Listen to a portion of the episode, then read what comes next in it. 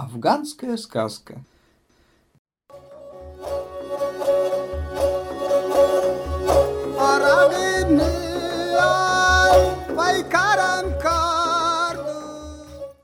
Ним Куни жил когда-то падишах.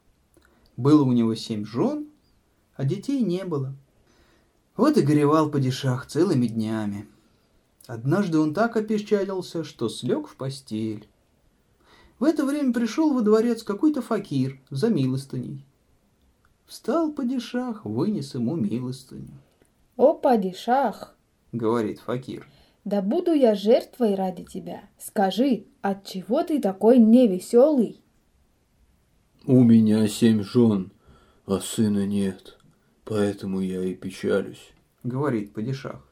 «Пойдем со мной», — говорит факир. Вышли они за город, подошли к какому-то дереву.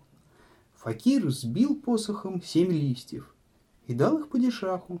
«Возьми эти листья и отдай их женам. Пусть каждая съест один листок».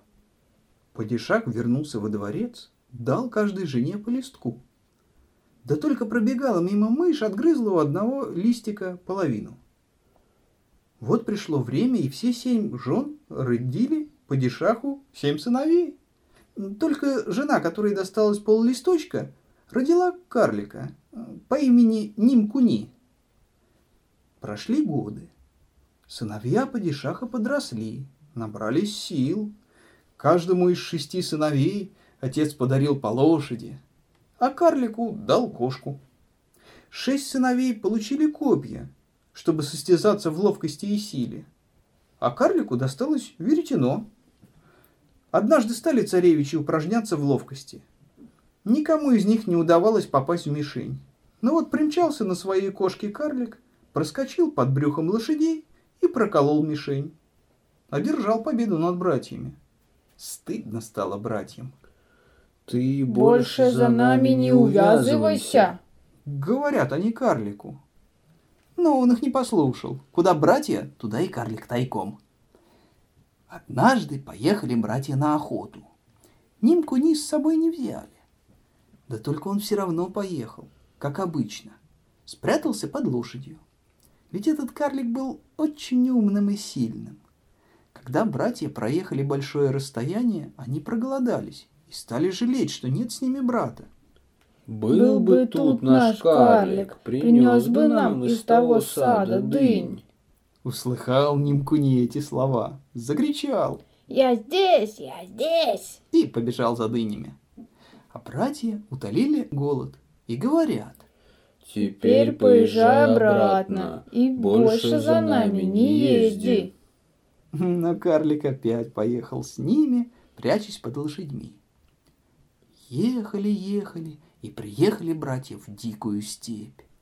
А в той степи жила ведьма, человечьим мясом питалась. Пришлось им остановиться в избушке ведьмы. Вечером, когда шесть братьев поужинали, ведьма сказала. «Ну, теперь ложитесь спать». А они боятся спать. Сейчас ведьма нас съест.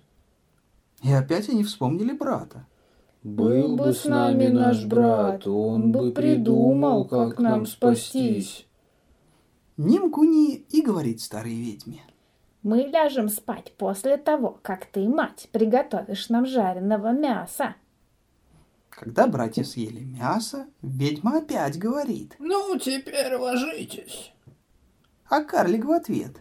Мать, пока ты не принесешь нам из речки воды в решете, мы не уснем. Пошла ведьма на речку, а Нимкуни кричит братьям. Скорее, бежим отсюда! Так они и убежали. Ведьма, конечно, не смогла принести воды в решете, облилась только и вернулась домой. Подошла к дому, видит, а гости-то убежали. Здорово они меня обманули. Сказала ведьма и побежала догонять их. К этому времени шесть братьев уже приехали в село, а Нимку не отстал, и ведьма его догнала. Только она хотела приблизиться к нему, как он быстро-быстро залез в какую-то нору. Ведьма подумала, подумала и села на норку. Тут карлик изловчился и так ударил ведьму своим веретеном, что оно даже желудок ей продырявило. Ведьма испустила дух и умерла, а карлик сел на свою кошку и поехал к себе в селение. Когда он приехал домой, то рассказал, как спас братьев от смерти. Падишах был очень доволен, что Нимкуни оказался таким умным. С тех пор карлик всегда ездил со своими братьями.